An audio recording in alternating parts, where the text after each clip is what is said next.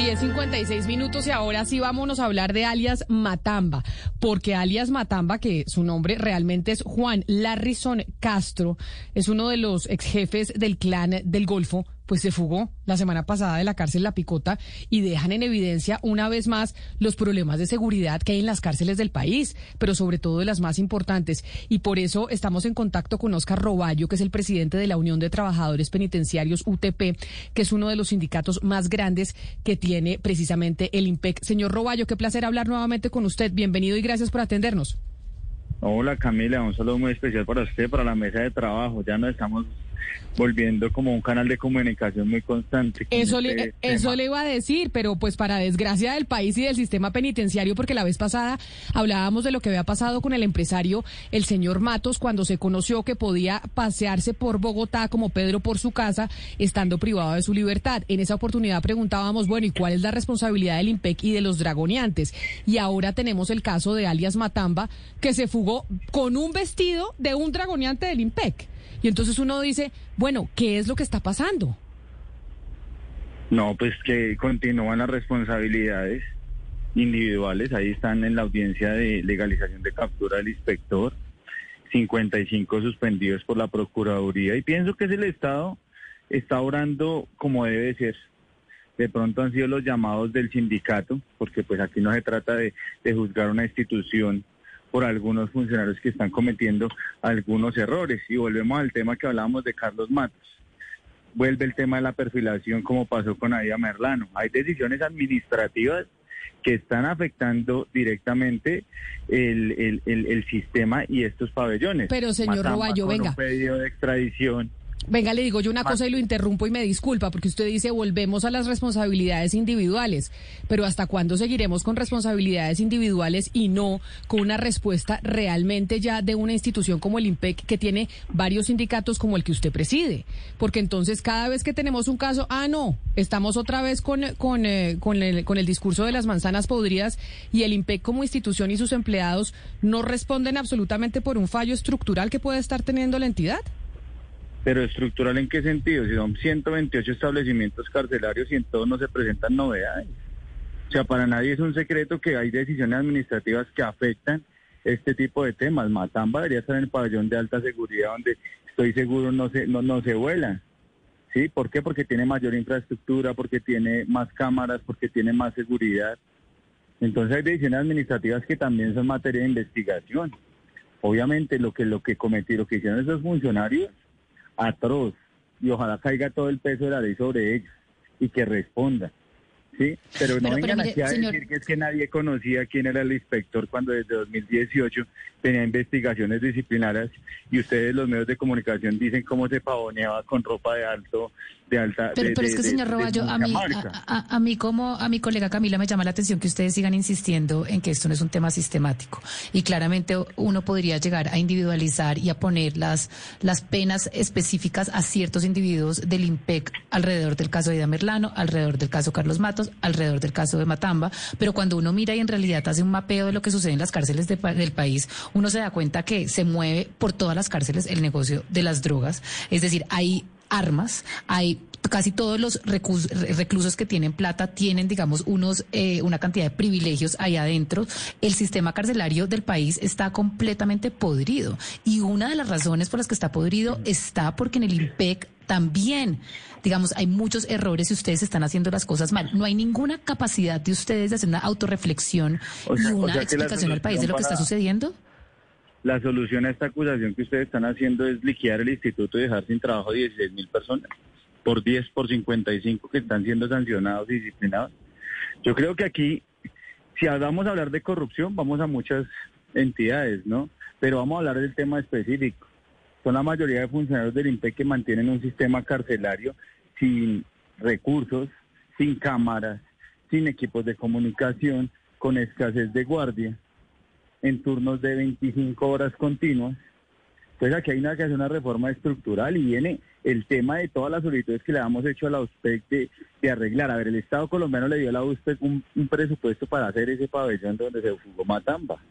Y el DBR era uno que pensaban que estaba dañado, que fue el que grabó las imágenes, si no las investigaciones no hubieran hecho, no hubieran dado su fruto. Entonces uno dice, la picota que es que tiene todos los, los, los, delincuentes más pesados del país y no tiene un circuito de cámaras. Eso es un irrespeto también por parte del gobierno nacional y así nos ponen a trabajar con esa clase de internos. ¿sí? Entonces yo digo, hay una responsabilidad también del gobierno y de los funcionarios. Pero si ustedes pretenden que yo como sindicato vaya a justificar eh, la, la, masacre laboral de 16 mil funcionarios, lo que por muchos No, pero yo no creo que nadie esté hablando de una masacre laboral, ni más faltaba, señor Roballo. nadie está hablando de eso, pero sí, pero sí de que se asuma... Pero, pero, señor Roballo. ¿Cuántas personas se quedaron sin trabajo? No, no, no, no. no. estaban haciendo las cosas mal. pero yo no creo que. Yo no creo que se esté planteando una masacre laboral de 16 mil funcionarios del IMPEC. Pero sí, por lo menos que ustedes. Yo sí lo temo por porque el gobierno nacional está escudándose en nosotros, los guardianes. Pero por eso, pero por eso la respuesta. administrativo hay una respuesta administrativa negligente. ¿Usted quiere saber qué pasó después de que Carlos Matos sacrificó ese escándalo? Lo trasladaron solo a él.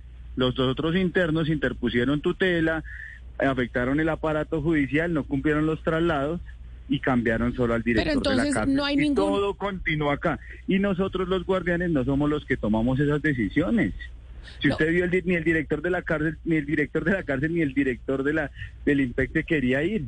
Pero señor Roballo, no hay ningún tipo de autocrítica por parte de los sindicatos del IMPEC frente a esta situación, que estamos hablando de tres casos grandes, pero los casos chiquitos que existen de extorsiones desde las cárceles, de cómo hay tráfico de armas dentro de las cárceles, de cómo incluso hay una cantidad de, irregularidades. ¿Usted cree que el gobierno nacional no conoce esto? Este, ese señor tenía investigaciones desde 2018 investigaciones disciplinarias que estaban a punto de caducar porque el aparato disciplinario no funciona. Imagínense, nosotros como sindicato estamos pidiendo que disciplinen, que hagan un código, que hagan un artículo en el Código Penal que penalice el ingreso de elementos prohibidos y el gobierno y el ministro Wilson Ruiz se hace el de las gafas con estas propuestas. Nosotros las presentamos hace tiempo. Al director general de la época le dijimos que se escuchaba que iba, se iba a volar un interno de alto perfil con complicidad de la Guardia. Nosotros se lo dijimos hace poco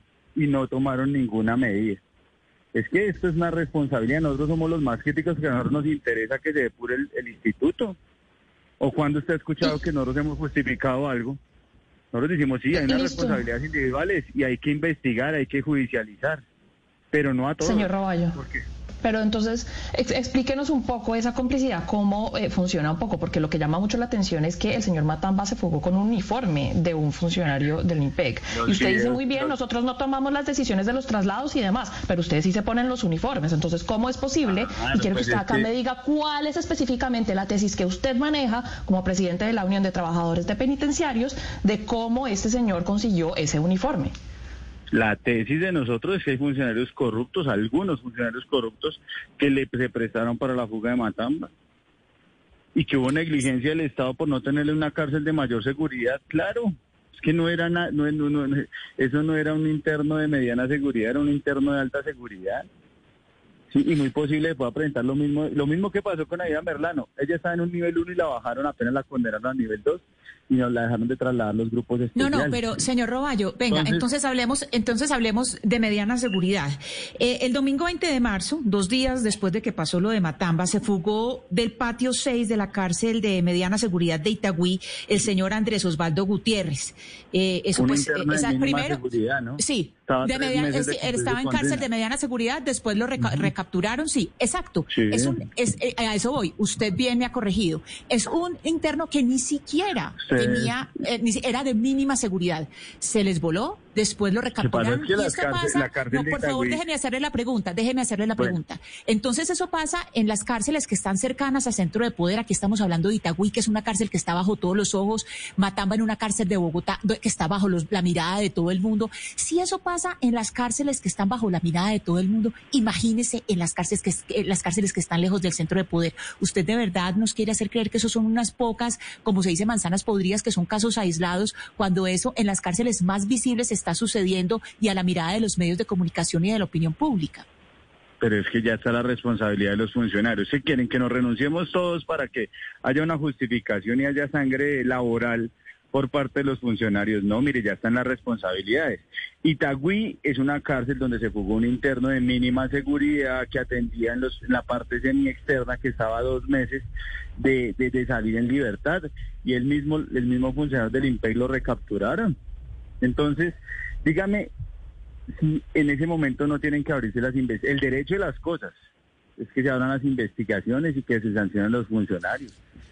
Sí, pero no vengan a decir que toda la entidad, discúlpeme porque así como ustedes me estaban diciendo que terminar la pregunta, yo también tengo que terminar la respuesta.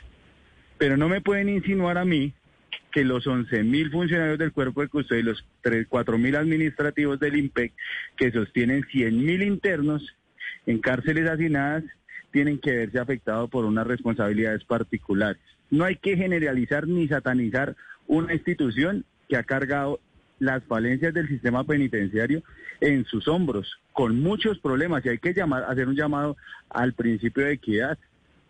A cada uno se le tiene que dar lo que se merece. Entonces imagínese, yo tengo 20 años de servicio, tengo un fuero sindical, y porque una persona se prestó para una fuga, debo salir yo de la institución si yo tengo una calificación de casi 9.5. Pero mire, señor Roballo, de todas maneras sí llama la atención sí llama la atención el poco sentido autocrítico que tienen ustedes en, en, IMPEC. Pero quiero, eh, quiero ya preguntarle sobre el, el anuncio que hace el presidente Duque que hace el presidente Duque a raíz de la fuga de Matamba, el presidente Duque inmediatamente anuncia una reforma al sistema eh, al sistema penitenciario y carcelario en Colombia.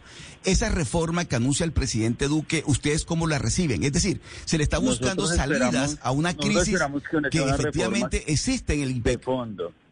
Nosotros esperamos que si hay una reforma, que sea una reforma de fondo, que solucione el problema de hacinamiento y la verdadera corrupción que hay en el sistema, que es el tema de la contratación que hace la USPEC.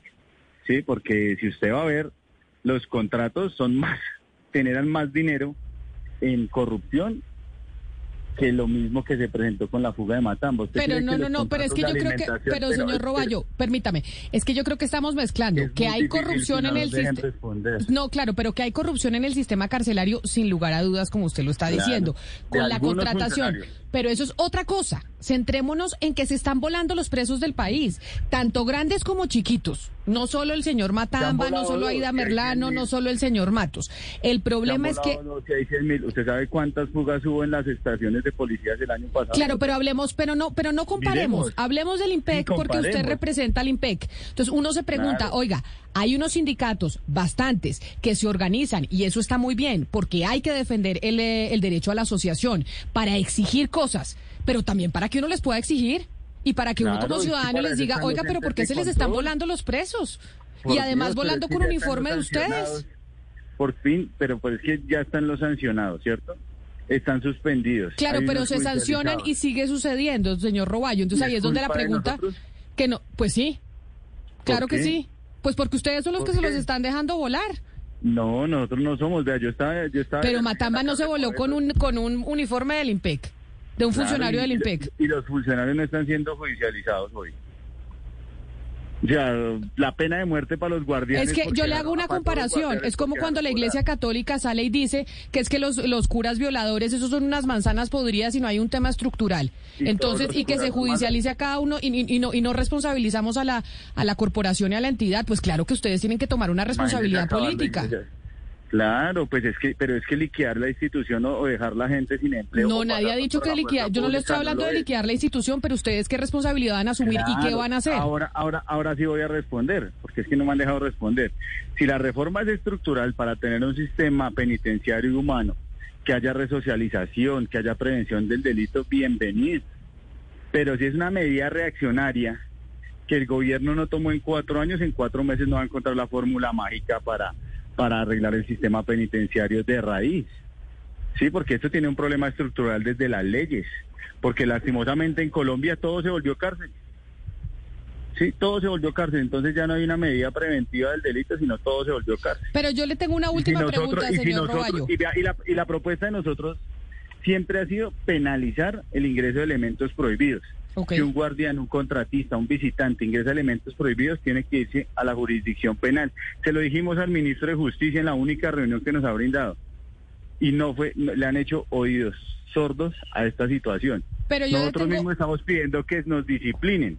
Una última pregunta para usted, señor Roballo, una última, porque usted dice que hay que hacer unos cambios en la contratación, mirar lo que está pasando con la corrupción en la USPEC, mirar qué es lo que está pasando desde el Ministerio de la Justicia y desde el Estado colombiano como y tal. que se penalicen los ustedes, algo que esté en que nos disciplinen. Algo que esté en, en las manos de ustedes los sindicatos del IMPEC, los dragoneantes. Usted ya nos ha dicho cuáles son los cambios externos, los cambios internos de ustedes, ¿alguno o ninguno?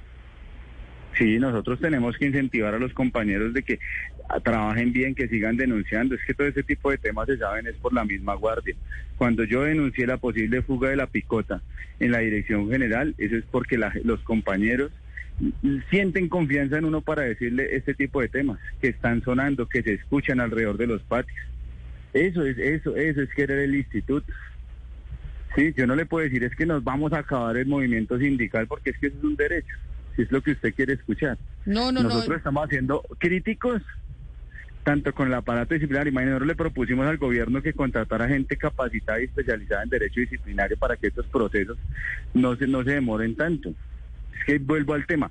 Este inspector que se prestó para la fuga tenía un, tiene varios procesos disciplinarios desde el 2018 y no lo habían sancionado.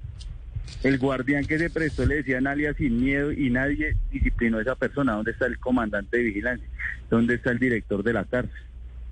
¿Sí? Pues... Entonces, aquí viene un tema estructural y créame que los directores de cárceles no son guardianes. No, lo tengo claro, pero también ese ese tema estructural, ustedes hacen parte de ese problema y no lo pueden negar. Nosotros somos el, nosotros somos el eslabón último de la cadena. Pero también, pero igual ese eslabón último de la cadena tiene que también tener una autocrítica porque, en Colombia se están volando los presos, los de máxima seguridad y los de baja seguridad. Yo no he visto, pero yo no he visto tampoco la autocrítica del gobierno nacional. No, pero claro, y, hay que hacerle toda la crítica al gobierno nacional, ni más faltaba. A los funcionarios de uniformados. No, no, no, ni más faltaba y en eso tiene usted toda la razón. Pero el IMPEC, ustedes también tienen que, que hacer una autocrítica de qué es lo que está pasando, porque la corruptela que se ve con los también es enorme. Si no hay una política criminal, si no hay una política y, y, el, Estado tiene todas las herramientas, porque se demostró en la picota, están judicializados y suspendidos y siendo investigados casi 60 funcionarios desde el director para abajo. Y por fin nosotros nos sentimos eh, eh, en complacencia con el gobierno porque por primera vez tomó unas medidas serias. Que sean reaccionarias, sí, porque no se hubiera fugado Matamba no hubiera pasado nada. Porque después de lo de Matos todo siguió igual. Después de lo de Ahí Merlano todo siguió igual. Sí. Pues, Esperamos que este nuevo director general del IMPEI le vaya muy bien y de antemano nosotros estamos prestos con el gobierno nacional a construir algo desde la experiencia, desde el profesionalismo que nosotros tenemos y pues ojalá se construya algo decente para el gobierno. Y ojalá, pero, también desde las bases de ustedes, ojalá y confiamos. Y nosotros queremos hacer un llamado a todos los trabajadores penitenciarios de que continúen trabajando de la mejor forma como lo están haciendo, que sigamos denunciando estas manzanas podridas. Pues Porque yo estoy seguro, y lo puedo decir a, la sociedad, que en el IMPEC los buenos somos más. Es el señor Oscar Roballo, presidente de la Unión Temporal de Trabajadores Penitenciarios UTP del IMPEC, uno de los sindicatos más grandes que tiene esta entidad en Colombia. Señor Roballo, gracias por habernos atendido. A usted, Camila. Que esté muy bien y un saludo para todos. Bueno, señora, gracias.